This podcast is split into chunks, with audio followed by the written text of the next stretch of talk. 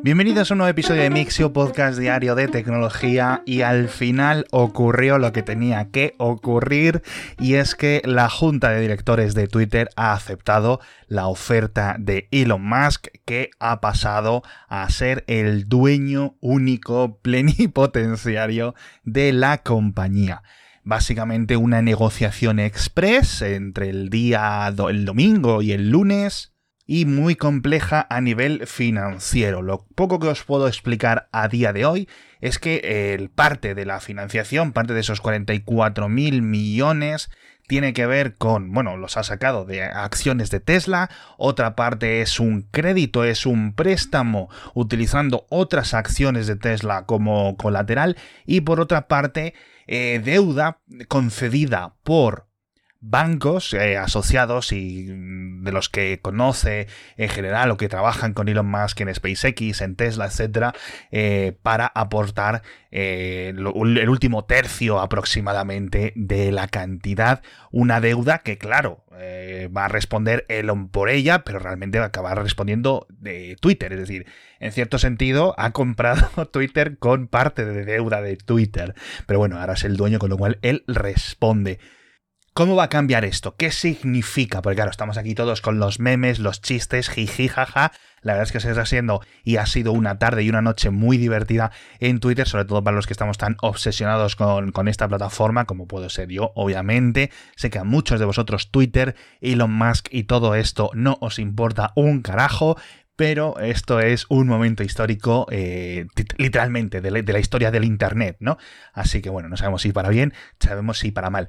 ¿Qué va a cambiar en Twitter? No lo sabemos. A corto plazo, pocas cosas. Se imagino, eh, o al menos por lo que ha dicho el propio Elon en la nota de prensa, que se van a centrar mucho en, digamos, poner la casa en orden. Es decir, hacer funciones, programar cosas, poner un poco de ritmo en la empresa porque esto sí es cierto y es que Twitter es una compañía que ha ejecutado muy muy muy mal. Tenía un potencial terriblemente gigante y está completamente desaprovechada. Así que vamos a ver si eh, cambia la junta, cambia a los altos ejecutivos o a quién pone. Yo entiendo que Elon no va a ser, eh, digamos, el director ejecutivo eh, de Tesla, perdón, de Twitter en el día a día.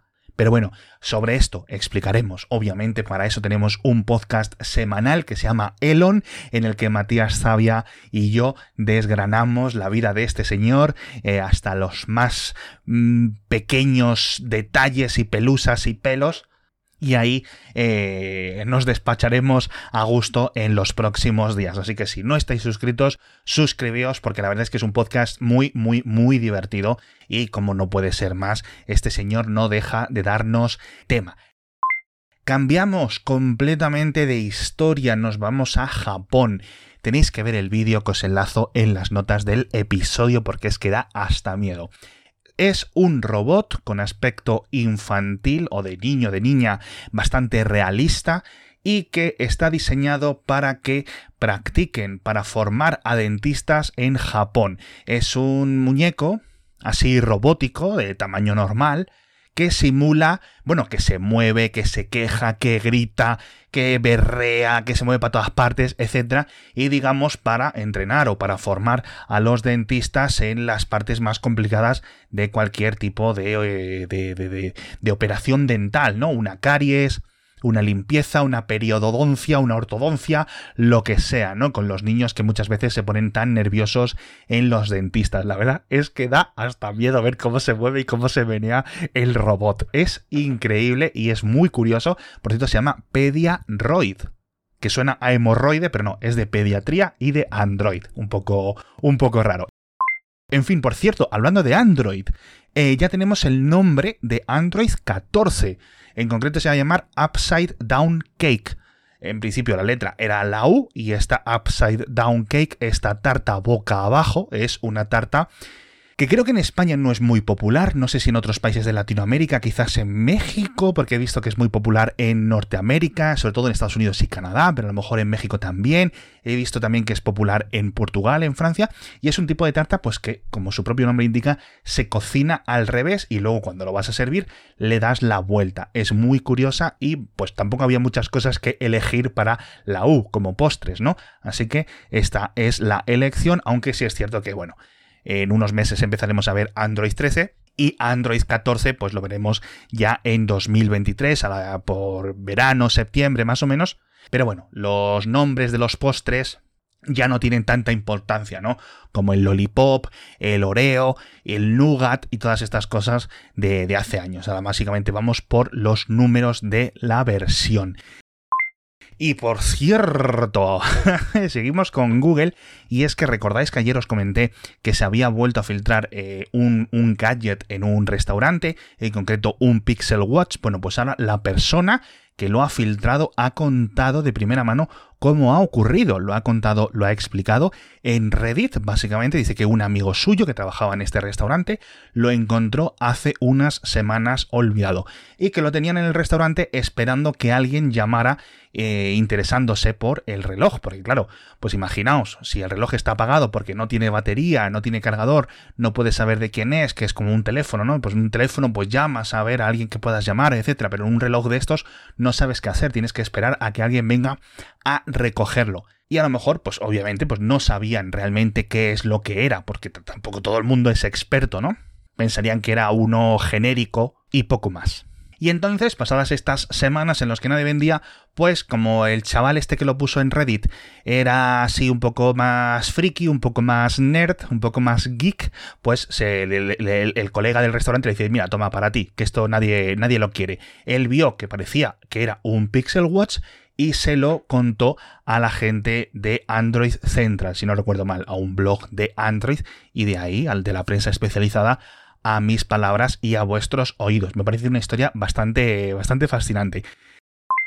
Más gadgets, por cierto, ha crecido el año pasado, en 2021, un 15% la venta de smartphones, de teléfonos móviles inteligentes reacondicionados. En concreto, ya digo, un 15%, pero especialmente un aumento fuerte en Latinoamérica, un 29% con respecto a 2020 sigue siendo un mercado interesante, un mercado en el que por número, por total de teléfonos reacondicionados vendidos, el líder sigue siendo China, seguido de Europa, donde creo que ha subido un 10%, la subida del 15% que os comentaba al principio era una subida global, y poco a poco pues se va viendo como una muy buena alternativa para un montón de personas que quieren un teléfono móvil y que a lo mejor de esta forma pues se pueden ahorrar pues un 20 un 30% fácil del precio de uno nuevo. Al final uno reacondicionado se supone que tiene prácticamente las mismas garantías que uno nuevo. Así que, oye, interesante que esto vaya avanzando porque es una forma de reciclado, ¿no?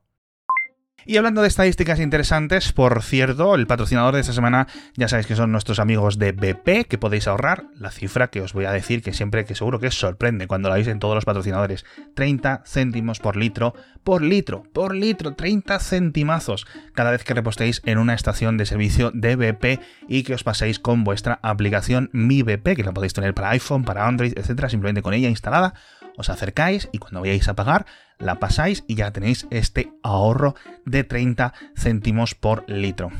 No tenéis que hacer nada más, nada más. Y este es un ahorro que va a estar disponible hasta el 30 de junio. Así que ya sabéis por qué. Además, con BP Ultimate, con tecnología Active, ya sabéis que podéis recorrer muchísimos más kilómetros, hasta 44 kilómetros más, con el depósito lleno de este combustible tan especial.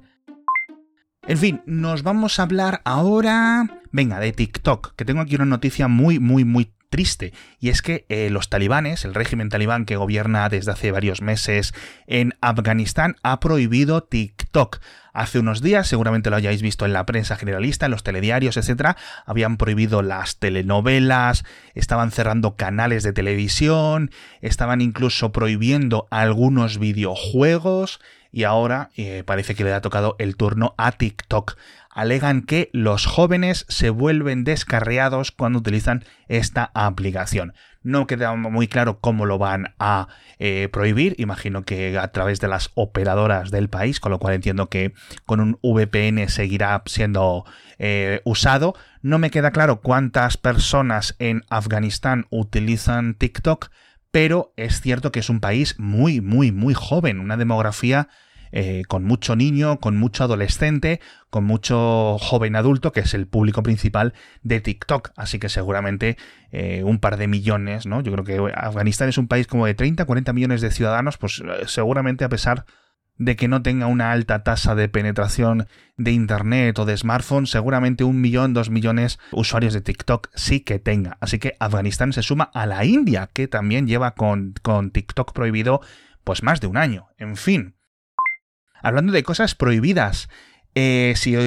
si, vais a visitar Londres este, estas semanas o en vacaciones o cuando sea, tenéis una visita recomendada en la British Library porque hay una exposición hasta el 21 de agosto que entre un montón de cosas que se exhiben eh, van a estar los discos duros y el ordenador o digamos los datos en los que Edward Snowden filtró la información de la NSA a la prensa británica, a The Guardian.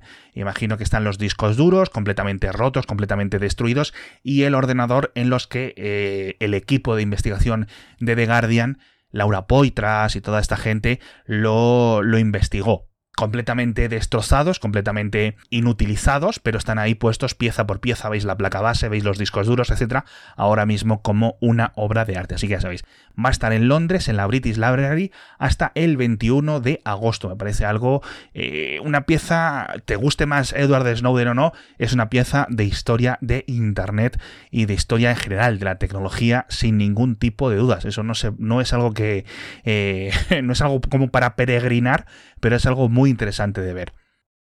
Pero bueno, hablamos de muchas más cosas en el boletín, en las notas del episodio, os lo dejo todo, hablamos de cómo está cambiando el trabajo remoto, los diseños de las casas, en concreto unos datos desde Estados Unidos en los que arquitectos y constructores cuentan cómo eh, las viviendas o lo que quiere la gente muchas veces por el trabajo remoto, pues busca casas un poco más grandes porque van a estar mucho más tiempo en ellas. Y una cosa curiosa es que buscan que tengan más habitaciones, aunque sean un poco más pequeñas, de tal forma que una habitación se pueda utilizar como despacho, otra habitación se pueda utilizar como, por ejemplo, sala de hacer ejercicio, etcétera, ¿no? Por ejemplo, una pareja con un niño, pues antes con dos habitaciones valían, pues a lo mejor ahora necesitan cuatro, aunque sean un poco más pequeñas, ¿no? También dicen que eh, la gente está interesada en baños más grandes porque está mucho más tiempo en casa y quieren un poco más de espacio, etcétera, y cosas así. Así que, oye, esto no es un cambio que vaya a ocurrir de la noche a la mañana, pero curioso, ¿no? Como estos son efectos mariposa que el teletrabajo acaba, ya digo, con lo que, lo que habíamos predicho, ¿no? Iba a acabar afectando a todas las partes de la sociedad. Hablamos de WhatsApp, que está empezando a sacar cositas interesantes con lo de las comunidades, estos grupos de grupos. Eh, también parece que van a sacar una suscripción de pago para empresas, para que utilicen de una forma mucho más efectiva toda esta cosa de WhatsApp para negocios, aunque no sabemos precio, no sabemos fechas ni nada. Así que poco a poco, pues la verdad es que en WhatsApp también hacen cosas interesantes. En fin, con esto me despido. Muchísimas gracias a todos por estar conmigo un día más. Ya os recomiendo que escuchéis el próximo episodio del podcast Elon, que seguro que os vais a divertir escuchándolo, aunque os caiga mal, aunque os caiga bien este señor, aunque no uséis Twitter, aunque uséis Twitter muchísimas horas todos los días. Me despido de nuevo, muchísimas gracias a todos por estar conmigo, muchas gracias a BP, muchas gracias a los colaboradores y nos vemos mañana con más noticias de tecnología.